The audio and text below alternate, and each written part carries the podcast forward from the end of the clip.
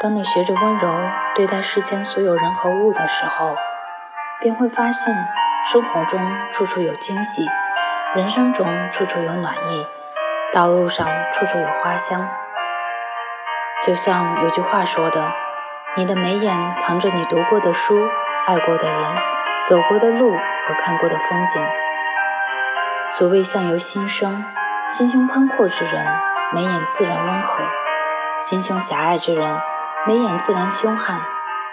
你如今的一言一行，都展示着你现今的性格是温和还是急躁。其实几乎没有人与生俱来性格就是温和的。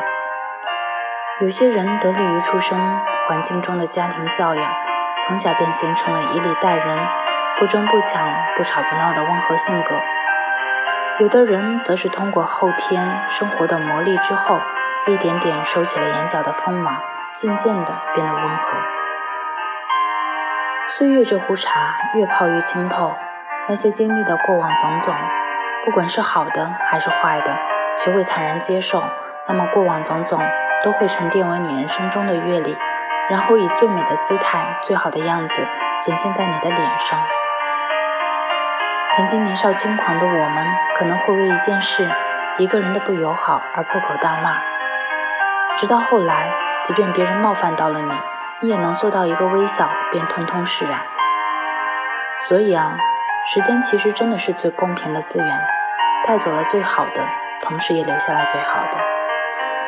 那些曾经生个气你都拉不回来的日子，也便这样不知不觉地成为过去了。